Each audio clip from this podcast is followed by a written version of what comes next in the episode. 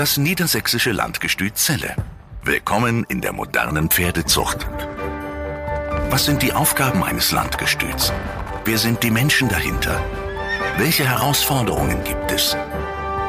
Wir machen eine Reise durch die Geschichte des Zeller Landgestüts und blicken hinter die Kulissen. Herzlich willkommen zu einer neuen Folge unseres Podcasts. Wir sitzen hier heute in der Hengstprüfungsanstalt in Adelheidsdorf und bei uns ist heute Christian Temme. Und damit ist klar, heute geht es um das Thema Ausbildung der Springhengste. Hier am Landgestüt gibt es ja einige Springlegenden, Great Hop, Escudo, Staccato die die Springpferdezucht maßgeblich beeinflusst haben. Und heute reicht es ja auch nicht mehr aus, gutes Springblut in den Adern zu haben. Die Hengste müssen sich auch im Sport profilieren. Und das bedeutet eine gute, gründliche Ausbildung. Herzlich willkommen. Ja, herzlich willkommen auch von meiner Seite an Christian Temme. Wir haben Christian ja seit diesem Jahr als Trainer für unsere Springreiter hier als Nachfolger von Pico Hannöfer, sind froh, dass wir ihn gewinnen konnten. Er selber Träger des Goldenen Reitabzeichens, mehrfacher Landeschampion, Bundeschampion und äh, ja, herzlich willkommen, Christian. Ja, vielen Dank äh, auch von meiner Seite. Danke, dass ich heute mal dabei sein darf. Wir sind sehr gespannt und ich habe eine simple Frage gleich zu Beginn. Was macht ein gutes Springpferd aus? Ja, das ist schwierig, weil es gibt sie ja in allen Farben und Größen, aber äh, für mich ist immer, immer einfach die Einstellung wichtig. Einfach der äh, Instinkt nachher im Parcours, wenn es drauf ankommt, unter Wettkampfbedingungen, den Instinkt zu haben, äh, mit null Fehlern zu springen. Ja, und das ist witzig, das haben wir lange Zeit auch im Verband diskutiert, diese Einstellung zum Springen. Es wurde immer Vermögen, es wurde immer Manier bewertet, aber diese Einstellung ist natürlich eine ganz wichtige Sache. Ich habe vor 17 Jahren mal ein Vierteljahr in Frankreich gearbeitet, da viele Turniere besucht und auch Zuchtstutenprüfungen und die Franzosen haben das seit Ewigkeiten schon mit drin, dass ein Pferd auch auf die andere Seite kommen will. Und äh, das bewerten wir jetzt bei uns auch mit. Und es ist interessant, dass Christian genau dieses Thema angeschnitten hat. Ja, das finde ich ist auch ein, ein, interessantes Stichwort, wenn man gerade über, über Frankreich spricht oder auch die, die anderen Nationen wie Holland und Belgien. Da gibt es ja dieses System gar nicht mehr, was wir in Deutschland immer verfolgen, äh, mit dieser Wertnote in Springpferdeprüfung. Sicherlich äh, ist, das, ist das auch gut, dass äh, das Pferd gut und, und äh, ja, besonnen ausgebildet wird. Aber für meinen Geschmack müsste einfach diese Null-Fehler springen, müsste mehr in den Fokus gerückt werden, als äh, einer, der schön springt und eine 8,5 kriegt und einen Fehler hat, am Ende noch besser benotet ist, wie einer, der Null gesprungen ist, aber ja, vielleicht nur eine 7,8 bekommen hat. Ja, das ist so ein System, das wir seit Jahrzehnten verfolgen, diese Springpferdeprüfungen. Also Christian steigt glatt zufälligerweise auch direkt so in mein Lieblingsthema ein. Ich glaube, dass wir das viel zu lange machen mit dieser Benotung in diesen Springpferdeprüfungen. Und dann kommt Lanaken mit sehr hohen Anforderungen, die WM der Springpferde. Und da treffen wir auf Nationen, die genau das schon seit äh, Jahrzehnten so machen, nämlich den Null-Fehler-Ritt und da wird nicht drauf geachtet, ob das Vorderbein in der Manier toll ist, ob der gut öffnet und wie der baskuliert. Der muss rüberkommen, der muss rüber wollen und muss null gehen und das möglichst noch schnell. Dieses Rüberkommen, rüberwollen, gibt es da Pferde, die Spätzünder sind oder äh, haben die das in sich und kann man das direkt von Anfang an auch schon gleich sehen? Ich glaube, da gibt es sowohl als auch Pferde, die, die Spätzünder sind. Äh, ja, man neigt ja immer dazu zu sehen oder zu sagen, wenn man ein junges Pferd sieht, das kann mal einer werden oder das kann mal keiner werden, aber da gehören ja so viele äh, Sachen dazu und, und der Weg der Ausbildung, ja, äh, bleibt das Pferd gesund, ist der Reiter der passende dazu, ja, äh, das ist ja, das ist ja schwierig zu sagen und es ist ja auch gut, dass es so schwierig ist, weil wenn es so einfach wäre mit der Zucht und mit der Ausbildung, ja, dann könnte es ja jeder und dann wäre es ja auch langweilig. Jetzt sind wir schon gleich mittendrin im Thema. Stichwort Ausbildung. Was sind denn eigentlich die Grundlagen der Ausbildung eines Springpferdes? Ja, sicherlich diese gute dressurmäßige Basis oder auch diese klassische Ausbildung. Also da bin ich dann doch ein bisschen konservativ und ein bisschen altbacken. Äh, durch meine Ausbildung auch da damals in dem Dressurstall von Dolph Keller lege ich da schon viel Wert auf das Klassische. Aber nichtsdestotrotz äh, muss man auch über den Tellerrand hinaus gucken. Äh, es muss trotzdem eine gewisse amerikanische Leichtigkeit da reinkommen. Am besten, ja, von, von jedem etwas und dann halt auch immer auf das, äh, das jeweilige Pferd zugeschnitten. Man kann da auch nichts alles über einen Kamm scheren und muss da ja auf jedes Pferd oder für jedes Pferd seinen, seinen passenden Plan haben. Ab wann trefft ihr denn hier am Landgestüt die Entscheidung, dieser Hengst kann jetzt mal bei Springpferdeprüfung präsentiert werden? Ich bin ja ein Bürohengst im wahrsten Sinne des Wortes. Ich treffe diese Entscheidung natürlich nicht, aber wir haben mit Christian Temme hier einen Trainer, wir haben mit Wolfhard Witte den technischen Leiter, der hat auch Stellvertreter, wir haben auch die Springreiter und ich würde sagen, das sind so Entscheidungen, die mit dem Trainer, mit den technischen Leitern und den Reitern gemeinsam getroffen werden. Wann ist der soweit? Das ist natürlich der Idealfall, dass das dann auch in Absprache erfolgt aber das ist das, so wie wir es haben wollen, dass dann auch wirklich ein Schlachtplan gemacht wird mit irgendeinem Saisonziel, ob das nun Bundeschampionat, Hannoveraner Championat oder Lanaken ist oder auch am Ende der Saison vielleicht mal eine zwei oder drei Sterne S-Springen-Prüfung. Das sind alles Sachen, die werden in der Gruppe entschieden. Vielleicht sagst du ein bisschen etwas zu der Grundausbildung. Also die Pferde sind angeritten, ihr fangt an zu springen. In der Regel sind sie dann vier Jahre alt. Was genau macht ihr? Wie fangt ihr an? Ja, sicherlich fängt man ja an, oder, oder das wird ja auch hier schon, schon äh, Ende dreijährig gemacht, dass die Pferde so langsam äh, äh, ja, an, die, an die Sprünge herangeführt werden. Die meisten kennen es ja auch schon vom Freispringen und sicherlich äh, unterm Reiter fängt man dann auch mit äh, Stangenarbeit an, mal eine kleine Gymnastikreihe, um die dann immer mehr äh, ja, an den Sport oder an, den, an das Springen heranzuführen. Einzelne Sprünge aus dem Trab, dann einzelne Sprünge aus dem Galopp und dann äh, ja, intensiviert man das, dann macht man mal kleine Sprungfolgen, kleine Parcoursausschnitte, um dann am Ende mal einen kompletten Parcours mit Kombination und mit allem springen zu können. Ja, und ganz interessant, wir haben äh, vorhin ja dieses Thema gehabt, Einstellung zum Springen. Wir holen unsere Hundesrücker Hengste, diese zweieinhalbjährigen im Oktober. Die Springhengste holen wir ein bisschen früher rein als die Dressurpferde. Und dann fangen wir so mit ganz einfachem Freispringen an und die sind ja total roh, die kommen eigentlich aus der Herde. Und es ist interessant zu beobachten, dass wir tatsächlich einen ganzen Schwung Hengste haben. Wenn die einmal wissen, um was es geht, die braucht man in diese Halle nicht mehr einführen. Die rennen mit einer Freude außen rum und wieder zum Sprung hin. Und da merkt man, dass die Spaß an der Sache haben. Wie hoch die nachher können, das können wir noch nicht beurteilen. Aber zumindest, dass die grundsätzlich Spaß am Springen haben. Und es gibt welche, die müssen immer wieder angeführt werden, die müssen immer wieder nachgetrieben werden. Und das sind dann die, die natürlich in dieser Einstellungsfrage nicht so hoch benotet werden. Wie genau messt ihr diese Einstellung? Ist der Reiter da maßgeblich auch dran beteiligt? Oder steht man unten und guckt, so wie ziehen die zum Sprung? Wie wird dieses Kriterium bewertet? Auch ich finde, das kann man ja auch nicht an, an einmal festmachen, aber wenn man so die, die Hengste einige Male gesehen hat, äh, ja, und dann, dann sieht man ja, wie, wie packen die die Sache an, ja, äh, was äh, Axel eben auch schon sagte. So der eine, der ist halt immer noch beim ersten Mal ein bisschen zögerlich und versucht vielleicht den Weg dran vorbeizufinden und der, der eine oder andere, ja, macht's einmal und weiß dann, worum es geht. Aber am Ende kann man es nie nach einmal beurteilen, sondern das ist immer so ein bisschen die Zeit, äh, wo man sie dann kennenlernt und mit der Wiederholung, wenn sie dann immer springen und dann sieht man, ja, der eine, der will's halt immer wieder und der andere hat halt immer eine Idee, äh, doch sich was anderes einfallen zu lassen. Und manchmal ist es ja auch so, dass sie unterm Reiter dann einige Pferde das dann auch nicht so zeigen. Die sind Freispringmeister, aber klemmen unterm Sattel oder ist es eher unwahrscheinlich?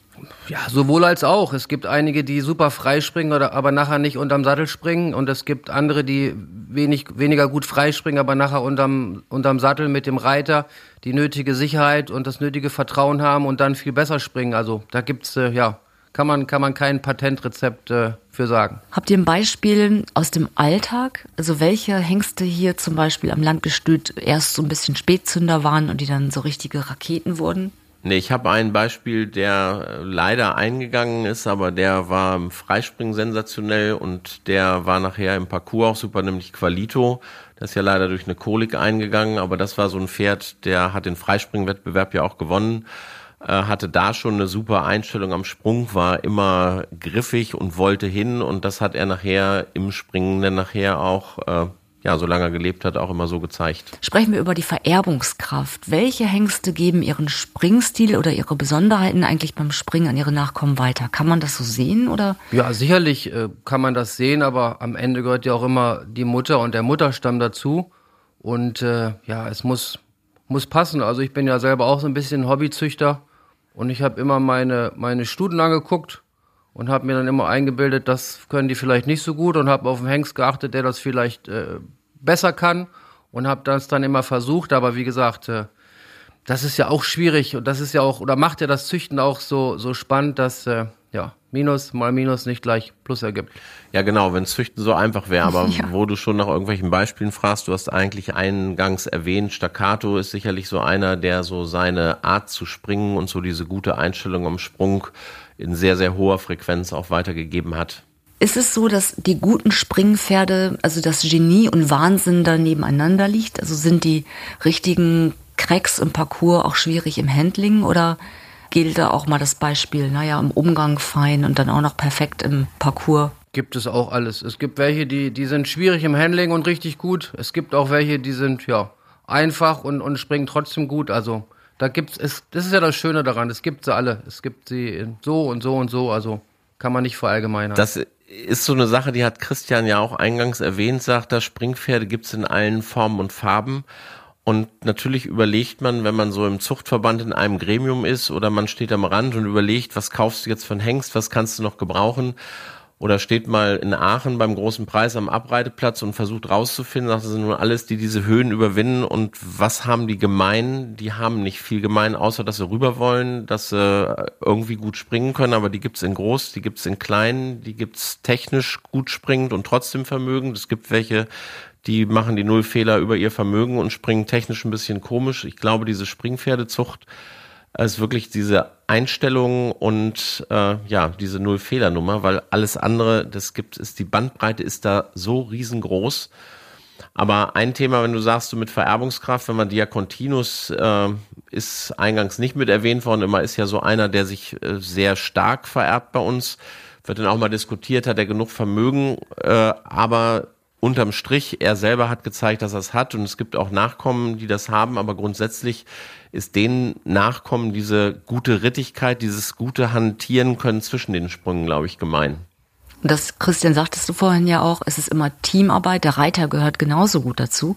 Und manchmal braucht ein Pferd einen anderen Kutscher. Und du arbeitest ja hier im Landgestüt auch mit den Ausbildern zusammen. Wie sieht denn die Springausbildung für die Reiter aus hier? Ja, das sind ja alles schon äh, gestandene Profis, die schon seit Jahren dabei sind. Und am Ende äh, sind das ja immer nur Kleinigkeiten oder so, ja, kleine Veränderungen, die man da vornehmen muss. Äh, man muss denen ja nicht das, äh, das Reiten neu, neu erklären. Also die wissen ja schon, was sie zu tun haben. Aber sicherlich, ja, hat man dann doch bei dem einen oder anderen Reiter und bei dem einen oder anderen Hengst mal das Gefühl, das ein oder andere verändern zu wollen oder zu müssen. Und äh, ja, dann gehen wir die Sache dann an und dann, ja, schauen wir mal immer, wie das dann am Ende ausgeht. Was macht denn einen guten Springreiter aus? Einen guten Springreiter, äh, ja, für einen Parcours nachher auf jeden Fall Nervenstärke. Das ist schon mal ganz wichtig, dass er einfach das, was äh, im Training absolviert wird, dass er das dann auch im, im unter Wettkampfbedingungen äh, ja abrufen kann. Sicherlich Einfühlvermögen, sich in das Pferd reinzufühlen, äh, was gefordert wird, wie muss er unterstützen, was muss er machen und dann äh, macht einen guten Springreiter auch das gute Pferd aus. Und von unten hat man ja immer dann so einen besseren Überblick auch. Tauscht ihr manchmal? Sagst du, Mensch, auf dieses Pferd würde der Reiter besser passen? Und äh, welche Beispiele hast du da? Ja, jetzt bin ich ja auch noch nicht so lange, so lange äh, dabei, dass ich da irgendwie schon ja ganz viel Einfluss genommen habe. Im Moment haben wir das eher alles erstmal so gelassen, wie es war. Äh, was ich schon sagen muss und was ich ganz gerne mache, dass ich äh, einfach auch mal selber in Sattel steige und einfach mal von, von oben anfühle, wie der Hengst zu reiten ist, äh, wie er in manchen Situationen reagiert, um dann einfach noch besser dem, dem Reiter ja auch mein Gefühl von oben vermitteln zu können, was vielleicht anders und verbessert werden muss. Ja, und äh, das ist so ein Thema, was wir vielleicht bei uns auch noch so ein bisschen intensiver angehen müssen, tatsächlich auch die Pferde mal mit verschiedenen Reitern zu probieren. Äh, andere Profiställe, die machen das ja auch so, dass sie mit zig Reitern ihre Pferde zum Beispiel fürs Bundeschampionat qualifizieren. Und äh, der beste kommt denn, der beste Reiter oder der beste Reiter-Pferdepaar kommt denn zum Bundeschampionat hin. Wir haben das so, wenn Reiter ihre Pferde ausgebildet haben, dass wir meistens an dieser Linie festhalten. Aber ich glaube, da muss man vielleicht auch noch so eine kleine Idee flexibler werden, um mal auszutesten, geht das noch besser, wenn da mal ein anderer Reiter draufkommt oder passt der andere Reiter vielleicht noch eine Idee besser? Ich glaube, da ist noch ein bisschen Luft nach oben. Aber eine Sache, die ich interessant fand, Christian sagte, diese Nervenstärke beim Reiter. Ich glaube, das ist auch so ein Punkt, die Spitzenpferde brauchen auch Nervenstärke, weil wenn man sich mal anguckt, diese Global Champions Tour, was diese Pferde leisten müssen, verschiedene Zeitzonen, verschiedenes Klima, diese langen Flüge, immer wieder neue Stallzelte. Ich glaube, wenn wir über wirklichen Spitzensport reden, dann müssen die neben den anderen Qualitäten, die wir ja aufgeführt haben, tatsächlich auch dafür noch wirklich eine gute Nervenstärke mitbringen, weil ich glaube, das ist für die Pferde zusätzlich noch anstrengend. Und wenn die Pferde sich das zu sehr zu Herzen nehmen, glaube, dann braucht man die auf diese Tour noch nicht mitnehmen. Sprechen wir mal über die Ziele. Welche Ziele habt ihr denn hier im Landgestüt mit den Springhengsten? Weil es geht bei euch ja nicht um den Verkauf. Also viele Handelsställe präsentieren die Pferde ja auf den Turnieren, dann haben die ein paar Platzierungen, dann sind sie attraktiv für Käufer potenziell. Was sind eure Ziele beim Thema Springausbildung? Ja, das hat sich ja, denke ich, in den letzten Jahren immer mehr dahin entwickelt, dass, äh, dass der Züchter einfach auch immer mehr des, äh, das Turniergeschehen im Auge hat. Und äh, darum ist es, glaube ich, sehr wichtig, dass die Hengste einfach äh, ja, im Alter entsprechend auch gut auf den Turnieren vorgestellt werden, um einfach äh, ja, der breiten Züchterschaft zu zeigen, äh, das kann der Hengst selber leisten, das ist seine Eigenleistung, äh, um dann einfach ja für die, für die Züchter einfach noch, äh, noch interessanter zu werden. Ja, also ich hätte das kurz beantworten können. Wir wollen goldene Schleifen, aber wer will die nicht? die kommen dann automatisch dazu. Das wollen natürlich viele.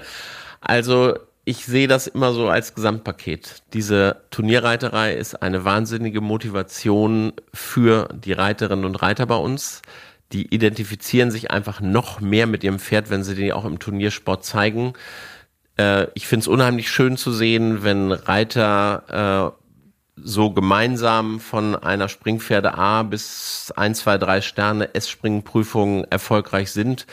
Letztes Jahr hatten wir ein äh, Reiter-Pferdepaar mit den Lanaken, natürlich nochmal mit ganz anderen Herausforderungen und das muss ich sagen, wir haben das vorhin angesprochen mit diesem immer Wertnoten, das muss eigentlich auch unser Ziel sein, dass wir da häufiger noch Springpferde und auch noch andere Springpferde präsent haben und auch noch andere Reiter auf dieses Level heben, dass die da bestehen können.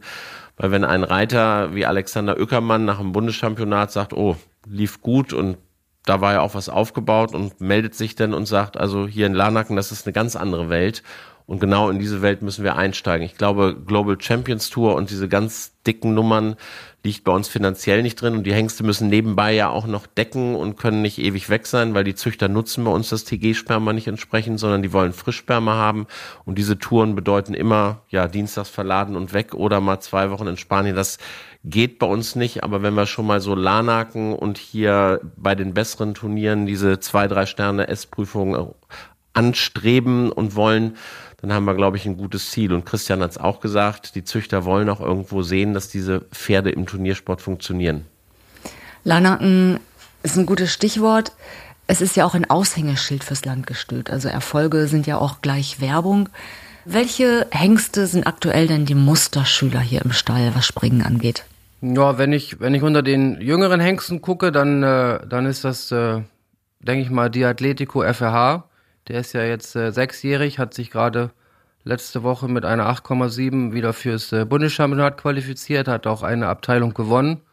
Und das ist schon ein Pferd, ja, wo, wo, wo man einfach viel Hoffnung für die Zukunft hat, dass der mal im 2-3-Sterne-Bereich Fuß fassen kann. Und äh, ja, das sieht im Moment sehr, sehr gut und sehr interessant aus.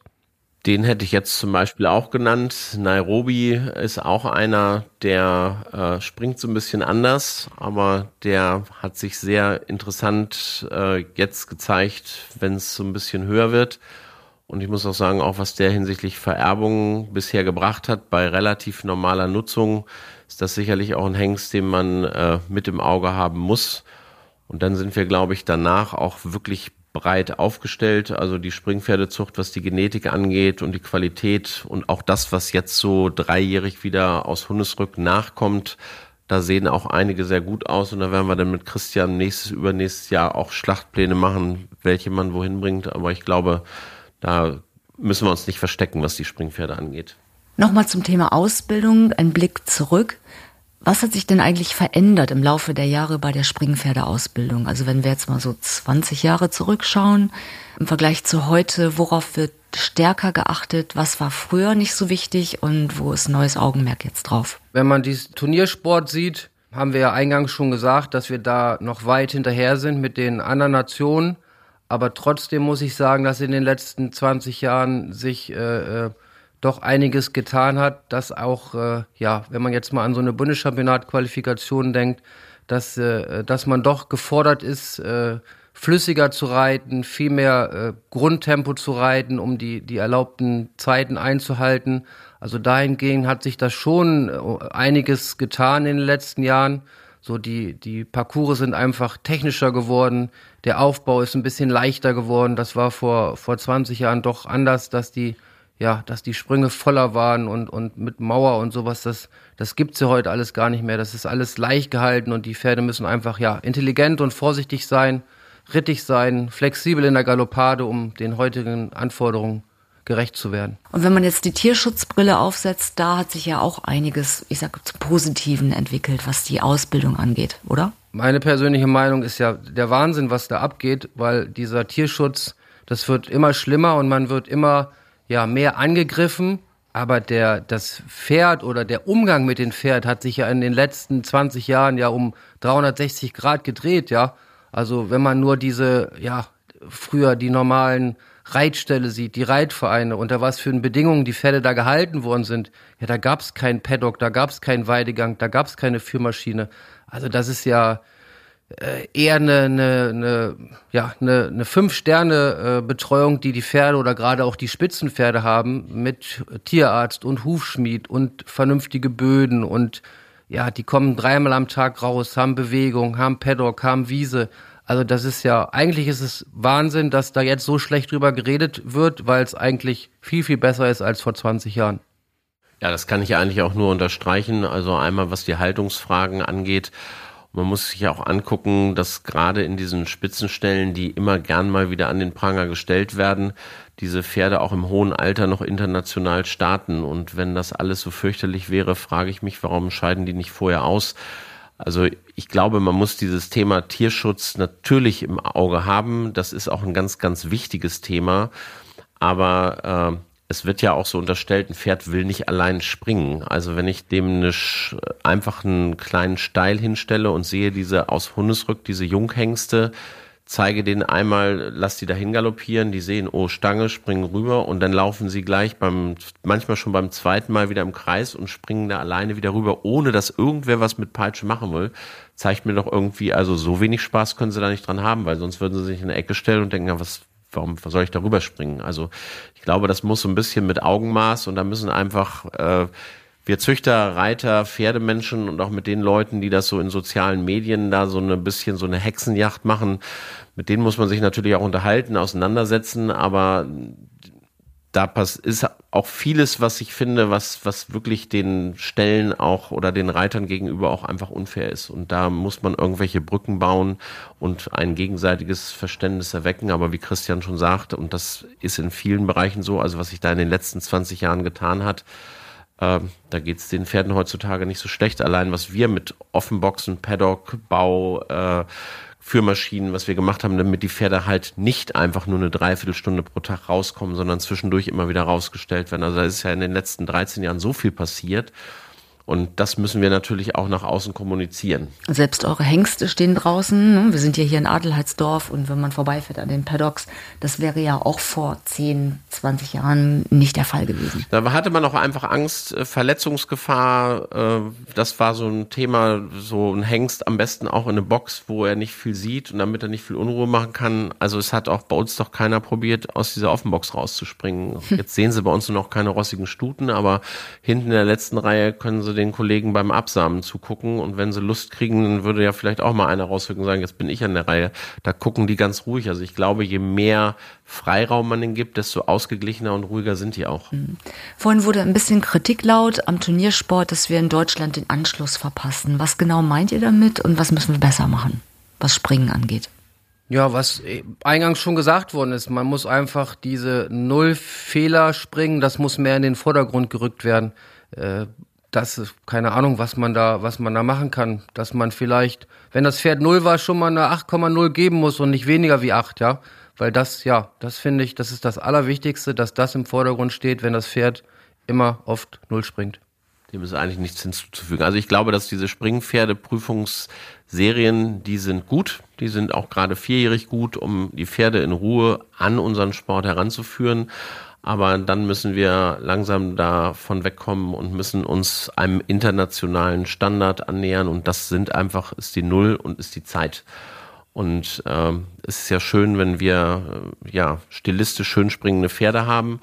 Aber wenn es denn um international, und da führe ich wieder mal Lanaken an, äh, da denn andere vorn sind, dann muss man sich doch überlegen, was muss man verändern, damit ich da mitmischen kann. Und das ist nun mal Einstiegstor für die großen Touren. Und wir freuen uns über rittige Pferde. Wir freuen uns auch, wenn ein Springpferd noch Typ hat und auch noch gewisse Grundgangarten.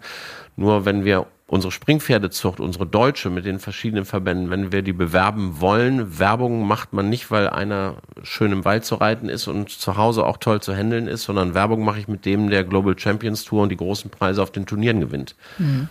Und da müssen wir, glaube ich, zusehen, dass die deutsche Pferdezucht da auch äh, den Anschluss nicht verpasst. Ein perfektes Schlusswort. Ganz herzlichen Dank. Und in unserer nächsten Folge sprechen wir dann auch einmal über die Springpferdezucht aus Sicht des Hannoveraner Verbands. Was machen wir gut, was machen wir schlecht und was müssen wir dringend verbessern? Ja, wir freuen uns. Und ein wichtiger Hinweis auch noch zum Schluss. Auch in diesem Jahr gibt es wieder die Veranstaltung Heide Hengste Handwerkskunst. Nach der großartigen Premiere im letzten Jahr habt ihr euch ja hier im Landgestüt wieder dazu entschieden, das hier in Adelheidsdorf zu machen als Alternative zu den jährlichen Hengstparaden. Und diesmal ist es vom 26. bis zum 28. August. Und neben den unterschiedlichen Hengstvorführungen in dieser wunderschönen Kulisse hier in der Heide gibt es auch wieder viele Stände rund um Pferd und Hund mit Mode, Kunst und Schmuck und allerhand Nützlichem. Und ähm, hungrig oder durstig wird auch garantiert niemand hier nach Hause gehen. Alle Infos noch einmal zusammengefasst. Heide Hengste Handwerkskunst startet am Freitag, den 26. August bis Sonntag und Freitag und Samstags jeweils von 11 bis 19 Uhr und sonntags von 11 bis 18 Uhr. Die Tickets kosten 10 Euro, Kinder unter 15 Jahren kommen gratis rein und die Tickets gibt es ausschließlich vor Ort an der Tageskasse. Hunde dürfen auch mitkommen, schön an der Leine natürlich und toll, dass ihr das wieder macht, Axel. Wir hören uns wieder in vier Wochen mit der nächsten Folge, dann mit dem Springpferdezuchtverband. Ja, herzlichen Dank. Und tschüss. Und tschüss. Das niedersächsische Landgestüt Celle. Willkommen in der modernen Pferdezucht. Damit ihr keine Folge verpasst, abonniert uns und folgt uns auf Facebook und Instagram. Alle Infos auch unter landgestützelle.de.